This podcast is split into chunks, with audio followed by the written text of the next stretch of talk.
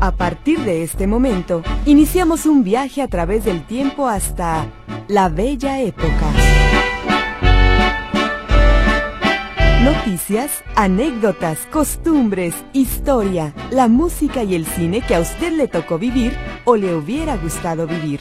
Con la conducción de Abel Campirano Marín.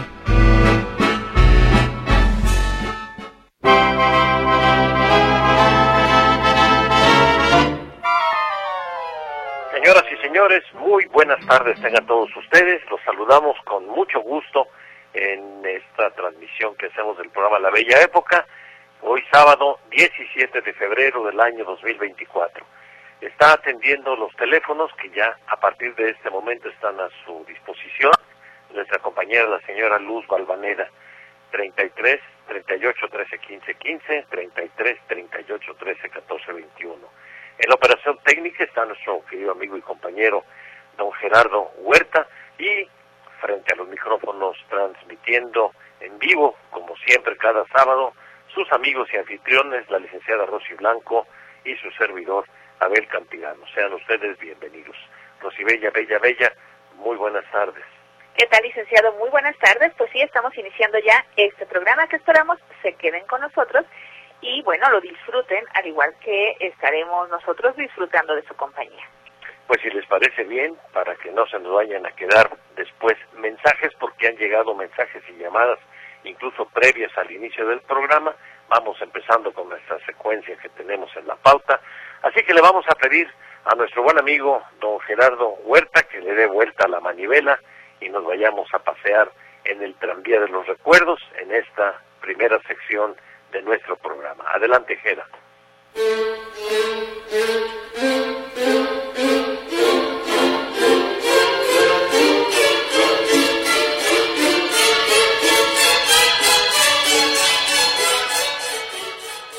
Pues hombre que empezó la cuaresma. La cuaresma era un tiempo que otrora era observado por los tapatíos con estricta sujeción a los mandatos eclesiásticos. Apenas iniciaba la cuaresma y la ciudad sufría un cambio importante en su rutina diaria. Pocos autos y camiones andaban recorriendo esas calles de Dios.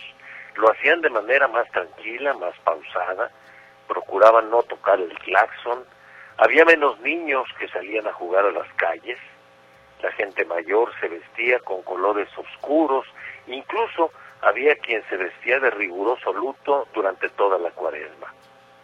Las mujeres procuraban salir a la calle solamente para lo imprescindible y siempre cubiertas con un chal, una mantilla o una pañoleta para cubrirse el cabello.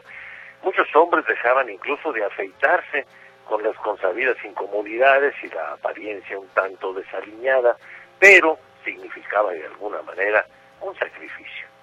En los templos las imágenes se cubrían con unos lienzos de color morado, los fieles iban a que el sacerdote les impusiera la ceniza en miércoles de ceniza y era no solo la señal del cristiano devoto, sino que marcaba el inicio de un período en el que se evitaban los excesos.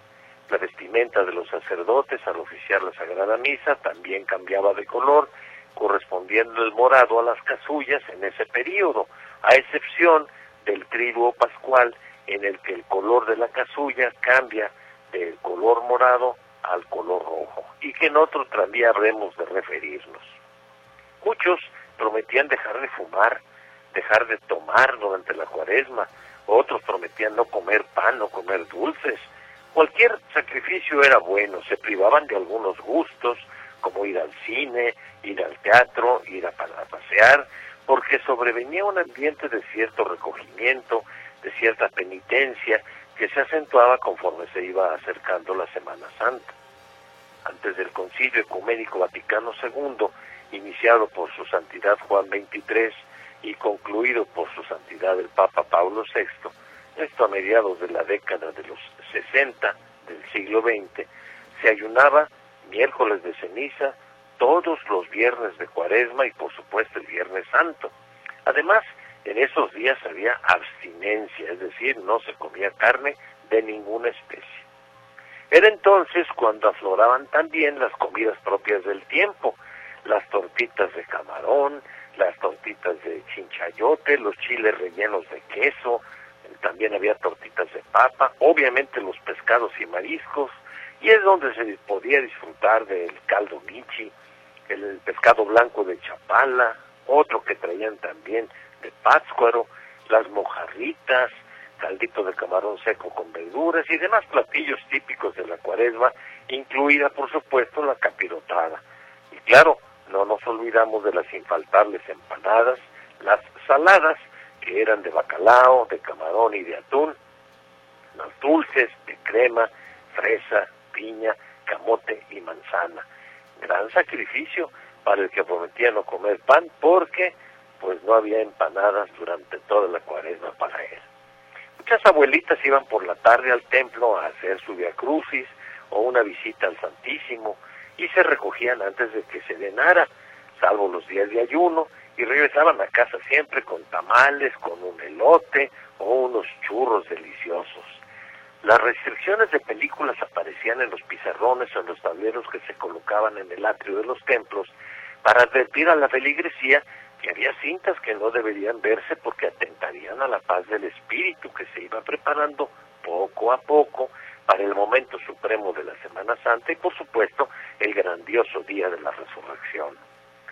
Se formaban menos corrillos en las calles, los billares, las cantinas y los centros sociales veían notablemente disminuida la afluencia de los parroquianos, porque en esos tiempos la cuaresma se vivía con mucho mayor respeto y se entendía perfectamente su significado y su trascendencia en la vida del cristiano.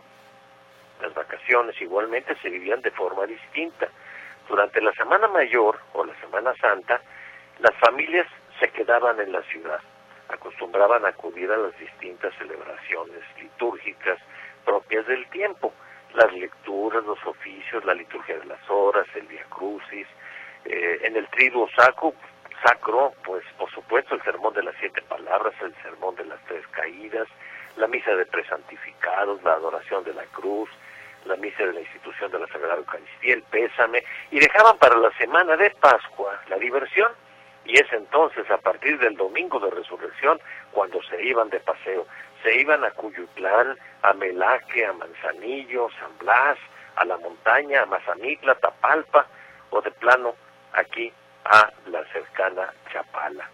Noten que no menciono Puerto Vallarta, porque fue hasta la década de los 60 cuando pudimos nosotros acudir a Puerto Vallarta a bordo de nuestro automóvil porque no había carretera entonces y había que tomar el taxi, no, ¿qué taxi? Camión, y era un camión de segunda que traía en aquellas parrillas arriba todo tipo de alimentos e incluso hasta animalitos y chivas.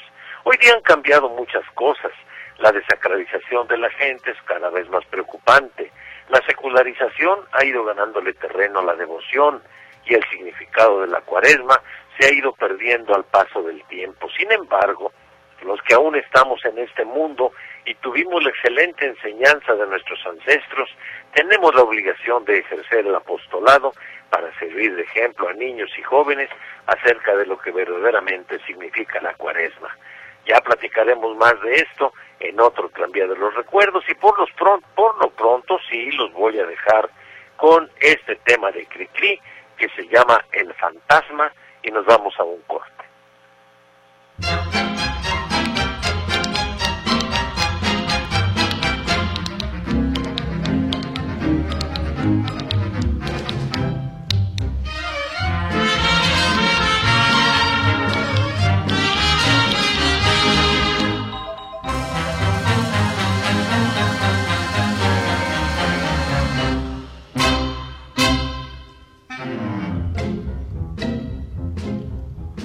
Hay un castillo en España al cual solo ruinas le quedan en pie y se cuenta que ronda por él un fantasma más grande que un buey.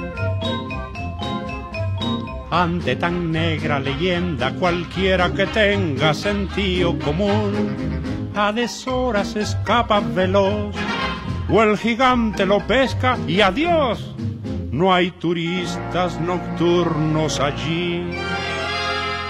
Más a medianoche de un viernes yo fui.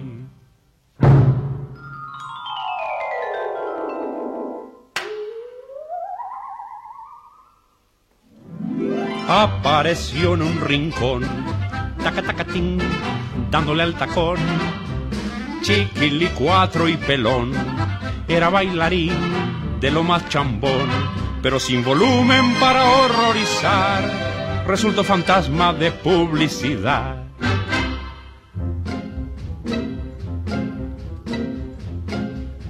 Viendo mi ceño fruncido, aquel mequetrefe me hizo notar cinco siglos de tal soledad que aburrido le dio por bailar.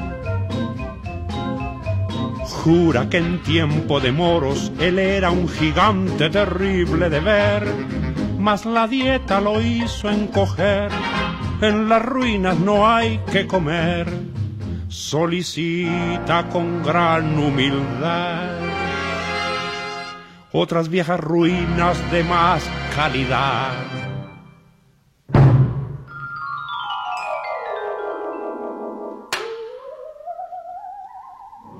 Hay que esperar la ocasión. Taca tacatín, sigue el altacón, aunque como bailarín. Taca taca no será mejor pero en chimotretas de imaginación, eso de fantasma aquí terminó.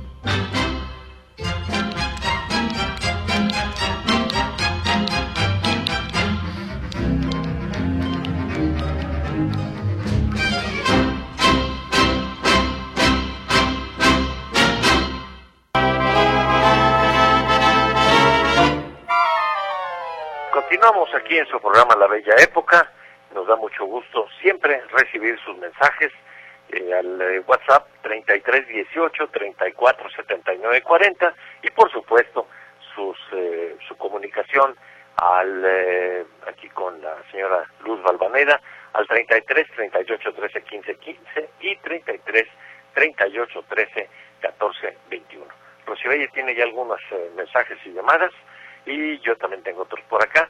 No sin antes agradecerle a la señora Marisela Esparza y a su esposo, el señor Felipe Huerta, que se comunicaron para recordarnos también dentro de las prácticas piadosas eh, que se tenían en la cuaresma anteriormente y bueno, en algunos templos todavía se acostumbran los ejercicios espirituales que había para matrimonios, para solteros, para jóvenes y para niños. Así que señora Marisela Esparza, señor Felipe Huerta, muchísimas, muchísimas gracias.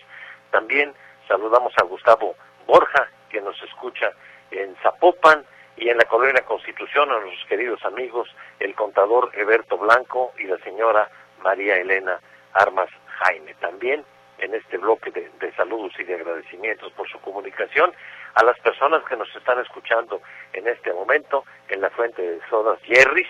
Ahí están amigos que están sintonizando el programa, bueno, pues ahí les mandamos también un cordial saludo. Ahora sí, adelante, Rosibella. Gracias, licenciado. Sí, se comunicaron a cabina Jesús Manso y su esposa, la señora Conchita. Nos dice que le cambiaron su teléfono y todavía no ha podido acomodar el WhatsApp, pero no por eso deja de escucharnos cada sábado y domingo y bueno, nos está saludando y pues nosotros al señor eh, Jesús Manso y a su esposa, la señora Conchita, pues por supuesto que los recordamos y los saludamos y aunque no, no se haya comunicado todavía por WhatsApp, pues sabemos que están ahí presentes. Muchas gracias, muy amables señores.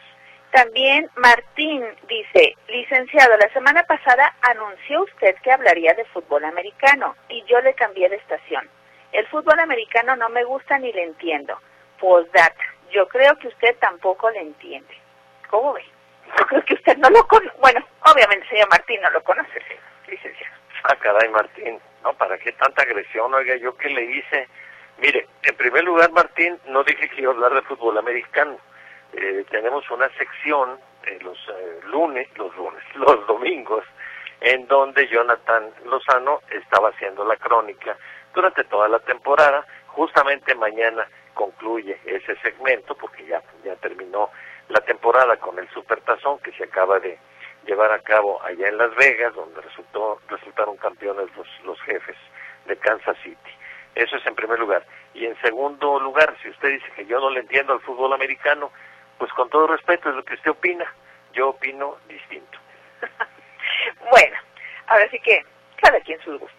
Sí, no, bueno, pero una cosa es que cada quien tenga su gusto, Rosy, y otra cosa es que diga que Sí, pues, entiende uno, ¿no? Quien si su opinión cada quien- saber. exactamente, me gustaría que el señor me conociera y nos pusiéramos a platicar a ver si le hallo o no le hallo. Por eso le decía el señor Martín, no lo conoce, licenciado, pero bueno. Bueno, Este, Rocío Reynoso se- nos dice, se, nos comuni- se comunica también, dice, qué bueno que existe un programa como este que nos hace recordar. Cada que oigo a Cricri, me, me acuerdo cuando asistía a las fiestas infantiles y cuando mi papá nos ponía este tipo de música. Les mando saludos a todos y bueno, nos dice buenas tardes, feliz día. Muchas gracias, Rocío. Pues sí, las canciones de Cricri nos recuerdan muchas cosas bonitas de nuestra infancia. También tuvimos la, el mensaje, no tuvimos, lo tenemos, de don Alfredo Prieto, en donde nos está eh, preguntando si sabemos en qué lugar eh, venden todavía cintas para máquinas de escribir, de las máquinas de escribir manuales, a reserva de, de contestarle eh, por escrito, porque no nos va a escuchar en este momento, eh, pero si alguien del auditorio sabe dónde vendan todavía, porque pues ya prácticamente están en desuso las máquinas de escribir, es, mm, no nos dice la marca don Alfredo, pero si alguien sabe, se lo vamos a agradecer para poderle compartir, compartir los datos a don Alfredo. Eh, también se comunica Marta Bañuelos, buenas tardes, los saludo con mucho cariño y quiero decirles que hoy es aniversario del natalicio de Vicente Fernández y de José José. Muchas gracias a la señora Marta Bañuelos, también agradecemos a don José de la Torre Torres su comunicación. Lucirene Ontiveros, Ontiveros Ruiz nos manda una hermosísima fotografía del Nevado de, de Toluca en el lado eh, este y es una fotografía tomada desde Santa María Rayón, Estado de México. Muchísimas gracias Lucirenia y qué bonita fotografía, la vamos a incorporar a nuestra fototeca y por ahí la voy a poner también de imagen en mi teléfono, muy gentil.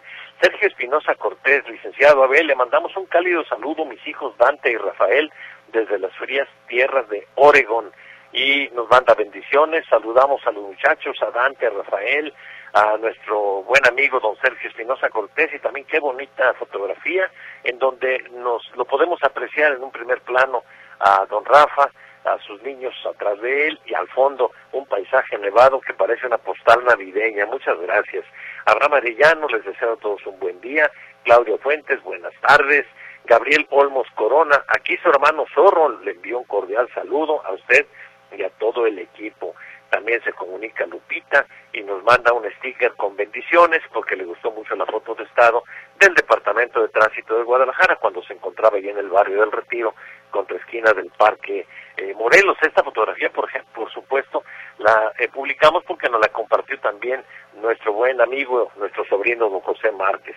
Marta Delia Palos Mendivi nos manda una fotografía de la parroquia de San Pedro Apóstol en Tlaquepaque, desde donde nos está eh, marcando.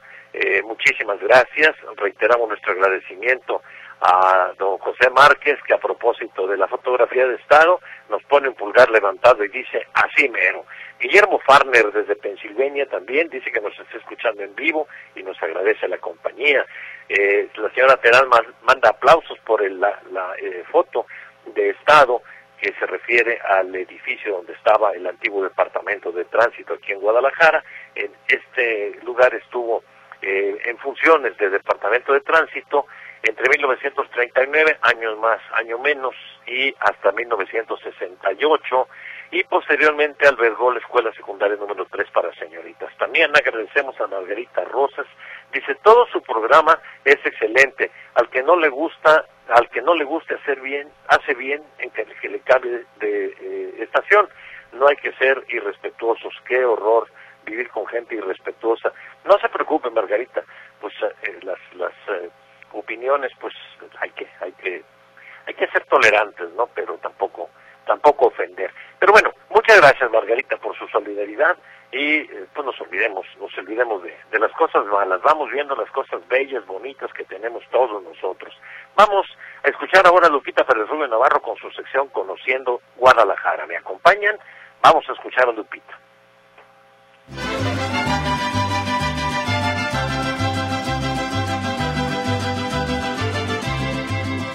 Conociendo a Guadalajara, Parroquia del Calvario. En 1908 se crea la primera colonia del municipio de Zapopan, la Seattle. Para 1910 se reportaron apenas 50 vecinos en la colonia, por lo que su crecimiento en general fue lento. Los movimientos armados que comenzaron en este año y la persecución religiosa posterior hicieron que los habitantes se vieran privados de un centro de culto apropiado y cercano. Esto se prolongó hasta la década de los 40, ya que en 1947 un grupo de 180 colonos solicitó al entonces arzobispo metropolitano José Garibi Rivera licencia para construir una capilla cuyo título fuera El Calvario o la Divina Infantita, en un terreno de 1500 metros donado por el ingeniero Luis Basabe. El arzobispo encargó en 1949 la construcción del templo al padre Pigmenio Gutiérrez, oriundo de Zapotlán el Grande, quien a pesar de su avanzada edad y delicado estado de salud, trabajó con ahínco en la edificación del nuevo centro de culto a partir del 13 de agosto de 1952, día en que el arzobispo Garibi bendijo la primera piedra. Alrededor de la Seattle se fueron formando otras colonias como Tepeyac, Constitución, Los Maestros y El Capullo, habitadas por obreros y empleados. Al mismo tiempo, se afianzaron tres comunidades religiosas que erigieron colegios, el Nueva España, atendido por las misioneras guadalupanas, el Enrique de Oso, de las religiosas de la Compañía de María, y el Victoria, de las religiosas misioneras, hijas de la Purísima Concepción de María. En 1976 fue finalmente concluida la construcción material del templo, a cargo del padre Rosalío Muro Ríos, entonces capellán del lugar. A mediados de 1976 se le dio el título al templo como el Calvario, al tiempo que tomaba posesión como capellán el padre Antonio Sedano Michel. Al cabo de tres años en la comunidad, el padre Sedano pide al arzobispo entonces cardenal José Salazar López erigir parroquia a las colonias aledañas a la capilla. En total, los vecinos del lugar sumaban como comunidad parroquial 10.000. Finalmente, luego de resolver los límites de la nueva parroquia, el cardenal José Salazar promulgó el decreto de erección de la parroquia del Calvario el 13 de junio de 1981. Memoria litúrgica de San Antonio de Padua. Y esto es Guadalajara. Gracias, Lupita. Y ahora, ¿les parece bien que vayamos con la licenciada Rosy Blanco? a la siguiente sección que es la televisión de la bella época, donde nos trae siempre el recuerdo de las antiguas series de televisión que veíamos cuando estábamos pequeños. Así que adelante Rosy con la televisión de la bella época y nos vamos al siguiente corte.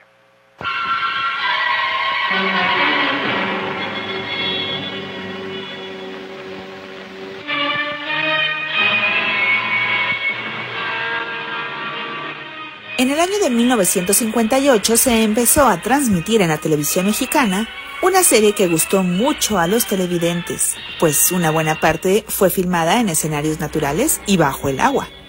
Estuvo protagonizada por el experimentado actor Lloyd Bridges y se llamaba El investigador submarino. Se filmaron 155 episodios de media hora en blanco y negro la trama se centraba en torno a las aventuras de un buzo experimentado llamado Mike Nelson, en donde lo mismo se adentraba en el fondo submarino para localizar embarcaciones hundidas, tesoros, evitar contrabandos, resolver actos de sabotaje o la recuperación de artefactos que accidentalmente se hubieran caído al lecho marino, como fue una de las aventuras en que recuperó un satélite artificial caído al mar. La protección de las especies marinas o el rescate de personas que habían zozobrado, por lo que la trama fue siempre muy diversa, aunque giraba en torno a las investigaciones y labores del agente submarino. La serie era narrada por el propio protagonista, que nos platicaba cómo se había realizado el rescate o la localización de los barcos o los hallazgos encontrados. Y mientras la voz en off nos describía pormenorizadamente los aconteceres, los diálogos de los actores complementaban el relato y lo hacían ágil y entendible. Fue producida y distribuida por la compañía United Artists y permaneció en la pantalla chica entre 1958 y 1961. Entre los actores que estuvieron como invitados en la serie, recordamos a Leonard Nimoy, el inolvidable Mr. Spock de Viaje a las Estrellas, y Larry Hackman, que veíamos en las series Mi Bella Genio y la inmortal serie Dallas, donde interpretó a J.R. Ewing. El investigador submarino, una serie más de la televisión de la bella época. Soy Rosy Blanco y aquí los espero la próxima semana.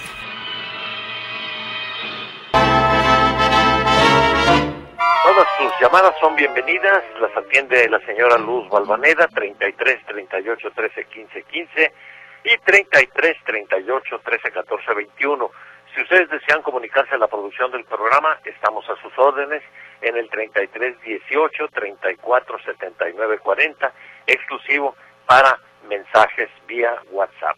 Así que vamos ahora con la licenciada Rosy, que tiene por ella también mensajes. Adelante. Así es, tenemos llamada. Alicia Ramírez dice, es un gusto saludarle, me gusta mucho el programa, siempre los escucho, pero me uno a los que protestan por hablar en el programa de fútbol americano, porque para eso están los programas deportivos, porque hablar de fútbol en este bello programa. Les mando saludos. Gracias, igualmente señora, pero no, en este programa no hablamos de fútbol americano, este es otro programa.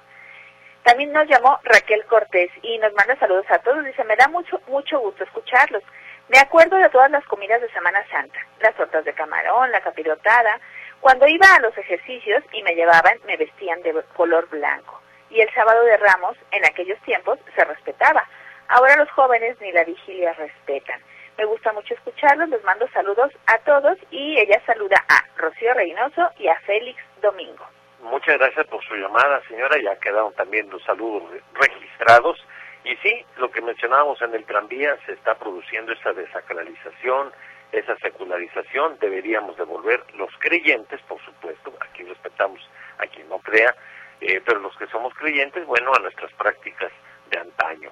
Eh, quiero también enviar un saludo muy, muy, muy afectuoso para la señora Lupita Roque. La señora Lupita Roque nos está escuchando en estos momentos en compañía de su nietecita, la distinguida abogada, la licenciada Karen Cajero. Así que para Karen Cajero y su abuelita, la señora Lupita Roque, nuestro cariño, nuestro afecto y qué bueno que nos estén escuchando. También agradecemos la comunicación de Martita Vidrio, que le gustó mucho la foto de Estado, Carlos Valencia y eh, Juan Pablo Valencia, Valencia, se comunican y nos dicen, buenas tardes consentidos, tía Rosibella y tío Abel. Con el gusto de siempre los saludamos, les enviamos nuestros mejores deseos de mucha salud y bendiciones para ustedes y todo el gran equipo de Radio Metrópoli. Somos Juan Pablo Valencia Valencia y Carlos Guillermo Valencia. Muchísimas gracias muchachos, un, abrazo. Don Alfredo Prieto, estamos en espera, don Alfredo, de que a ver si alguien del auditorio sabe dónde venden eh, todavía eh, carretes de cinta para máquina de escribir y con mucho gusto le pasamos la información y yo también voy a voy a buscar entre mis amigos a ver si alguien sabe y por el eh, vía WhatsApp le, le estaré informando. Eugenia eh, Romero, muy interesante la foto del antiguo departamento de tránsito de su comentario. También se comunican nuestros buenos amigos don José Velasco Tejera y su esposa y comentan lo siguiente, qué bonita fotografía que nos hace recordar, gracias por el texto, y aquí, así, ya que así nos informamos de qué lugar, qué lugar era en ese entonces. Don Abel, buenas tardes a usted, a Rosy Bella. Como siempre, los estamos escuchando con todo lo que conlleva el programa, muy bonita la música de Cricri y estaremos sintonizándolos mañana domingo. Muchísimas gracias. También eh, tengo aquí el mensaje de la señora Gloria Ruiz reportándose aquí al programa y le agradecemos infinitamente su atención.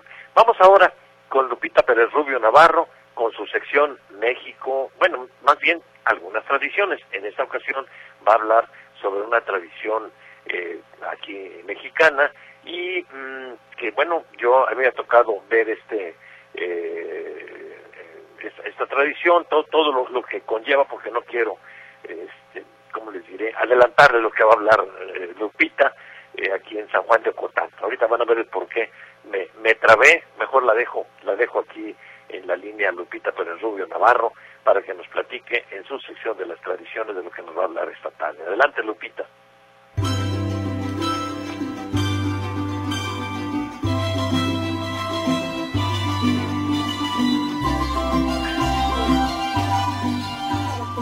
Hola, ¿qué tal? Soy Lupita Pérez Rubio Navarro y el día de hoy en la sección de tradiciones y costumbres les hablaré de la danza de los tastuanes, una celebración que recuerda la resistencia indígena en el siglo XIV. Celebrada desde la época colonial, representa el triunfo de los indígenas chimalhuacanos sobre los conquistadores, representados por Santo Santiago. Esta ceremonia conjuga danzas guerreras, creencias místicas e historia El ritual se transmite de generación en generación de manera íntegra, aunque la vestimenta ha sufrido algunas modificaciones. Las máscaras que usan los participantes están hechas de cuero, madera o hule y tienen forma de animales. El instrumento que usan para acompañar la danza es la chirimía, instrumento musical de viento hecho de madera parecido al clarinete. El disfraz del tastuán o tastuán Consta de un zarape y chaparreras como vestuario. En una mano porta cuernos de venado y en la otra lleva alacranes y víboras de cascabel. La máscara está hecha de madera de nogal pintada de ocre rojo con rayas blancas que bajan al lado de la nariz y otra en curva que libra el ojo hasta la mejilla. Del labio superior caen como cascadas espesos bigotes blancos, hechos de cola de res o de crin de caballo del mismo color y material es el tocado que portan. Bajo el labio inferior cuelgan dos atos de estambre, uno blanco y el otro azul, como para representar las edades del hombre. Algunos en la frente tienen dibujados edificios coloniales en amarillo y rojo, lo cual podría indicar que se retiene en mente la historia virreinal. Sobre las sienes caen unas talegas amarillas manchadas y que rematan en pequeños rostros felinos que cuelgan al lado de plumas rojas. El conjunto da una apariencia eterna, militar, chamánica. Los abusos de los colonizadores y la resistencia indígena dieron inicio a la guerra de Mixtón. 18 principales chichimecas cayeron en manos de los capitanes españoles Domingo de Arteaga, Cristóbal de Oñate, Martín Benítez y Juan Pascal, quienes ahorcaron públicamente a nueve de ellos. En respuesta, los nativos dieron muerte al encomendero Juan de Arce, quien además fue comido como se hacía en la guerra antigua entre estos pobladores.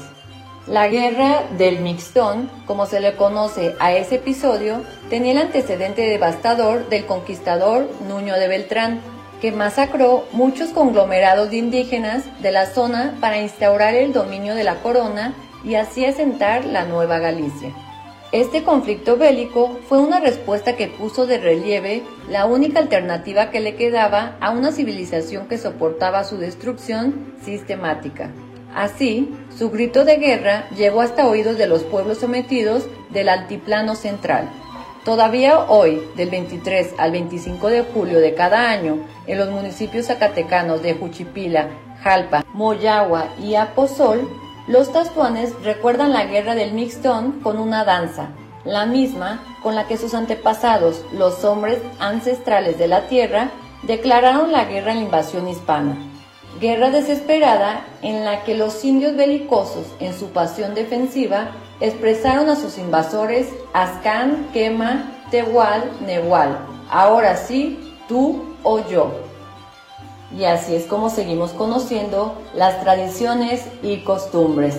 Soy Lupita Pérez Rubio Navarro, los espero en la siguiente entrega. Muchas gracias Lupita y sí, podemos admirar esa danza de los tastuanes que les estaba comentando al inicio de la sección. Aquí, bueno, que a mí me ha tocado verla aquí en eh, San Juan de Botán, que es pues parte ya del área metropolitana de, Guadalajara, y qué interesante también la crónica, que tiene mucho que ver, obviamente, cuando habla de la guerra del Mixtón, con la Santísima Virgen de Zapopan, todo lo que eh, conlleva, es todo un tema este de la guerra del, del Mixtón, y recordar a Fernando Tenamaxtli. En alguna ocasión una referencia, un resumen, porque es algo muy, muy interesante todo lo que sucedió en esa época en el antiguo reino de Nueva Galicia. Bueno, vamos con más eh, mensajes, no sin antes invitarlos a que después de que eh, termine nuestro programa permanezcan aquí en Radio Metrópoli porque tendremos al maestro Polo con su equipo eh, en el programa Automanía y luego a las 5 de la tarde eh, el programa de, de Gaby ya no me, eh, el de hoy, todos son interesantes, pero el de hoy particularmente les va a revestir mucho interés, porque ustedes han escuchado hablar de las zonas azules. Las zonas azules son regiones muy populares entre las personas que buscan la fuente de la eterna juventud. Es algo aparentemente mítico, pero existe. Son cinco lugares elegidos por los científicos para llevar a cabo estudios demográficos sobre longevidad y los habitantes de estas zonas que de las cuales va a platicar Gaby me tienen en común el promedio de vida que llega y supera los 100 años. Así que vale la pena que sepa usted. Bueno, le, le tengo la mala noticia que Guadalajara no es zona azul, pero ya verá, ya verá cuáles sí son zonas azules y no explicar algo de esto, Gaby Yanomé en su programa para que no se lo pierda en punto de las 5 de la tarde. Saludamos también a don Ángel Brambila Campos, mi querido paisano y sobrino, que nos dice lo siguiente. Apenas llegué a tiempo para escuchar media hora del mejor programa de radio, La Bella Época, con mi tío y paisano Abel Campirano, con Rosibella Bellísima, es el comentario de, José Ángel Brambila Campos. Un abrazo, José Ángel. Javier Camacho Ahumada, le envía un saludo cordial también a la licenciada Rossi, a todos los que participan en la bella época.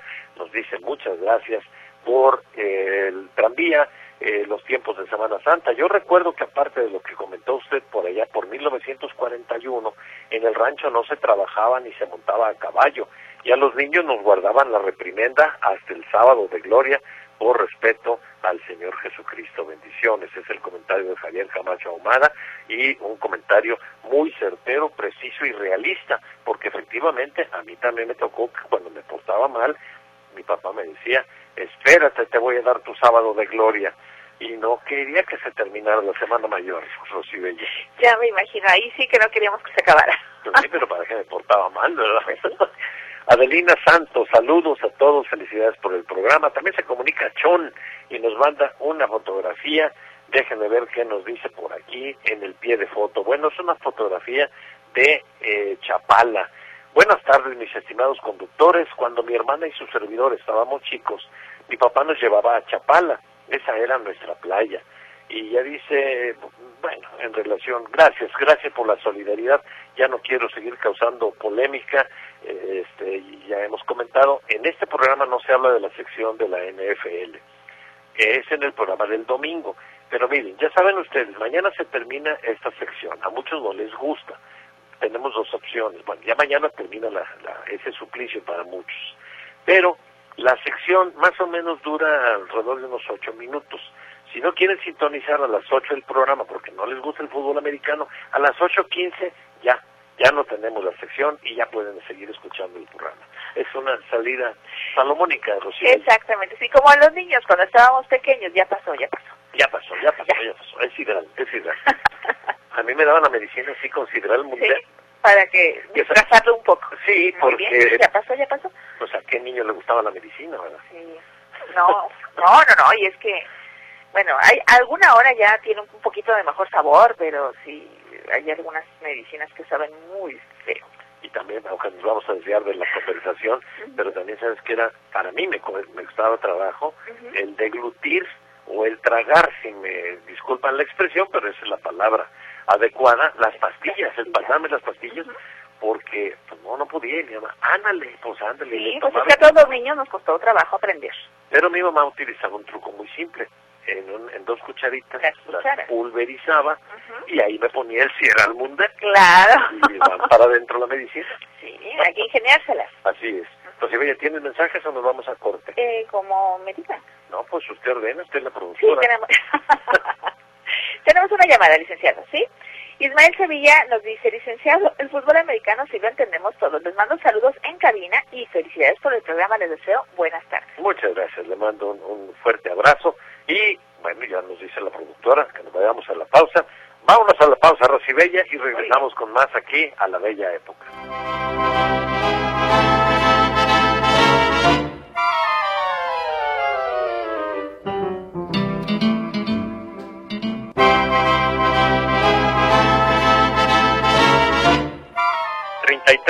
38 13 15 15 y 33 38 13 14 21 a sus órdenes los atiende la señora Luz Balvanera y pueden enviarnos mensajes también a nuestro WhatsApp al 33 18 34 79 40. Gracias a Adelina Santos que manda saludos a todos y felicita por el programa. Sergio Limón, él estuvo en la escuela Basilio Vadillo.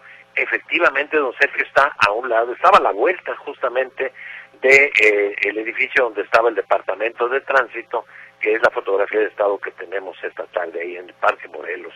Carla Fernández, eh, también le gustó la foto de estado. Raúl Zapatero, saluda a los tíos, yo los escucho desde la colonia La Nogalera, estoy escuchando el programa y trabajando. Y este, déjenme ver también quién, Saúl, Saúl Zapatero, si me equivoqué por aquí, es Saúl Zapatero, mil disculpas Saúl. Eh, también déjenme ver quién se comunica, se comunica Luis Piceno y nos dice, saludo licenciado Abel, mi mamá que era, mi mamá que en paz descanse, era una fiel oyente, igual que yo de su programa. Nos conocimos con el doctor Chávez en relación con los autos, por supuesto, por supuesto, de Paco Chávez. Eh, lo recuerdo, mi querido amigo José Luis Piceno, hace mucho que no sabía de usted y este qué bueno que está en contacto con nosotros, le mando un saludo muy, muy afectuoso y lo recuerdo como siempre con mucho afecto. Arturo Arteaga, perdón, ya llevo dos semanas en el lugar de trabajo aquí, licenciado, escuchándolos y todos ustedes, les mando un saludo. Soy el zorro del Tapatío Tlaquepaque. Eh, este año es el año del dragón, según el Feng Shui chino. Mi nombre significa oso guardián, dice nuestro buen amigo el zorro del tapatío don Arturo Arteaga. Vamos con otra canción de la sirenita, de la sirenita, de Cricri, ¿les parece? Se llama La Sirenita justamente y regresamos con los últimos mensajes del programa.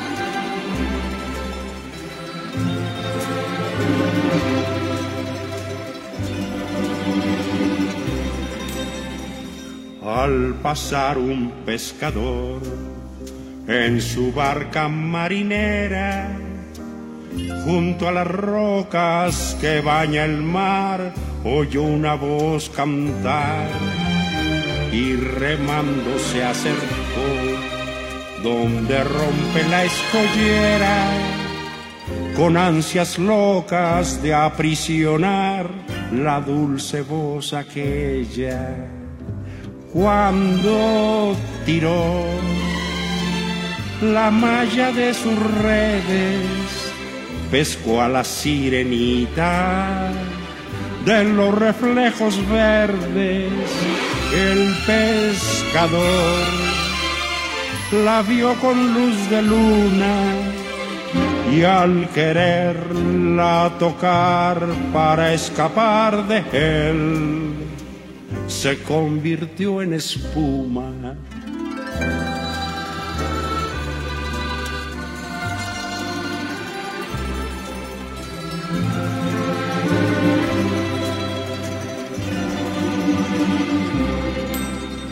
Desde entonces cada vez que la luna es luna llena, en su barquilla va el pescador buscando un rumor, pero el único cantar nunca es de la sirena, sino de olas al reventar allá en la mar serena, bajo de él, en las profundidades jugaba la sirena con perlas y corales en libertad, muy lejos de su alcance, sin salir nunca más, porque la ley del mar no sabe de romances.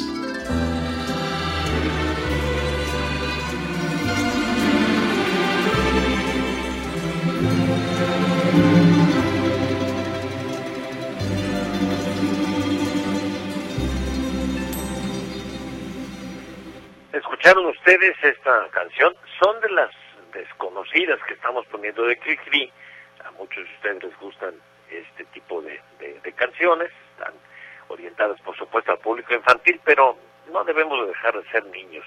Yo creo que los que somos de generaciones del quinto, sexto y séptimo piso o más, siempre eh, escuchamos con gusto las canciones del inolvidable orizabeño don Francisco Gabilondo Soler Cricri.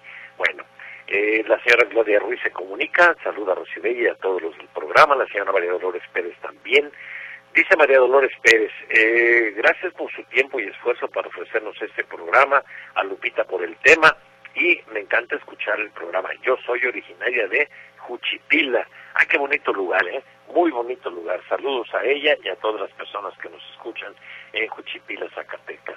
También se comunica Leticia Hernández para decirnos, licenciado Abel, usted me quitó las palabras de la boca al decir que pongamos el ejemplo a las nuevas generaciones sobre todas estas prácticas religiosas. Algo se les debe de quedar, dice Leticia Hernández Guerrero. Es usted muy amable, señora. Muchísimas gracias. La señora Contreras, buenas tardes, equipo. Soy la señora Contreras. Qué bonitos recuerdos sobre la cuaresma. Nada que ver con la época actual que ya no guardan, ni la abstinencia de carne. Antes eran unos días de mucho recogimiento, de reflexión, de los ejercicios espirituales que a veces los hacía uno en algún pueblito cercano o en la casa de campo de alguien, dice la señora Contreras. También Alan González dice que le gustó mucho la foto de Estado y recuerda que en aquellos tiempos era más fácil ir a pagar las tenencias y las multas Dice, vamos por una Coca-Cola con este día soleado. Pues vayámonos jubilosos. Vamos, ya dijo, ya dijo Don Alan. Nomás deje que termine el programa y nos vamos con una, con una, de, unos sopecitos o... ¿Qué se le antoja de comer, doña Rosibella? Ay, licenciado, pues es que a esas horas ya hace hambre. Yo creo que eh, cualquier cosa estaría bien. Unos taquitos, unos sopes, un caldito. ¿Qué, qué, qué, nos, qué se antojará? A mí se me antoja unos albóndigas. Lo que sea, todo bueno. Irma, Irma Macías, eh, buen día, licenciado Abel y equipo, saludos y gracias por su tiempo y trabajo, qué recuerdos. Jesús Alberto González, muy impactante la danza de los tastuanes con sus machetes que simulaban una pelea. Y este, bueno, en relación con la otra pregunta que nos hace, la respuesta es eh, afirmativa. Es una pregunta legal, pero, bueno, el programa no es de asesoría legal, pero eh, Jesús Alberto, la respuesta es sí así que mejor que se abstengan. Ángel Brambila Campos, eh, un abrazo, que Dios te bendiga. Igualmente, mi querido Ángel, mi querido sobrino, eh, eh, que está muy adelantado en su maestría, creo que ya la, ya la terminó. Este, ya nos platicará Ángel y si no, pues el día de mañana. Bernardo Benítez Vadillo, desde Chetumal, está con su señora Maribel Ojeda y nos dice, con el gusto de escuchar la bonita historia de la parroquia del Calvario de mi querida colonia de Seattle. Yo conocí personalmente al padre Antonio Sedano, al que la gente le llamaba el padre Toño, quien llegó ya grande allá por el año de 1978. Era muy cortés, muy servicial con la comunidad. Agrega don Bernardo, mi papá, que era un voluntario de la parroquia, un día que fue temprano al templo, no lo encontró, fue a su domicilio y descubrió, eh, después de un rato, con la ayuda de unos vecinos, que se encontraba inconsciente, eh, en su cama, se habló a la autoridad y se comprobó tristemente que había fallecido. Una triste historia, la del padre Toño, nos comenta Bernardo. Antes de que, antes del padre estuvo entre 1969 y 1978, el padre Echeverría también, que en paz descanse, que tenía un bonito Mustang clásico, es lo que nos comenta Bernardo Benítez Vadillo. Margarita Rosas, muchas gracias por sus bendiciones, es usted muy amable. Y también Jesús Alberto González, que está muy al pendiente programa y nos dice, a propósito de los reporteros honorarios, que hay un choque a la altura de Adolf Horn en el número 2992. Bueno, para que quien ande circulando por ahí se tome sus precauciones. Y Rosibella, llegamos hacia el término del programa. Así es, licenciado, terminamos por esta tarde, pero mañana tenemos una cita y la tenemos de dos horas. La tenemos de dos horas. Este domingo sintonícenos a partir de las 8 de la noche. El programa es de 8 a 10, así se llama el programa, los domingos de 8 a 10, aquí mismo en Radio Metrópoli. Y no es para echarle chilito o limón a la herida, pero ya saben, si no les gusta el fútbol americano, no lo, no lo prendan a las 8, como a las 8 y cuarto, 8.20, y ya no van a escuchar fútbol americano. Gracias también a Ramón Ponce Huitrón y pues ahora sí, vayámonos jubilosos, Rosibella, ¿verdad? Muy bien, así es, licenciado. Muchas gracias y buenas tardes a todos. Muchas gracias a ustedes fundamentalmente por su sintonía. A nombre de Gerardo Huerta, de la señora Luz Balvanera, soy Abel Campirano. Gracias por la atención.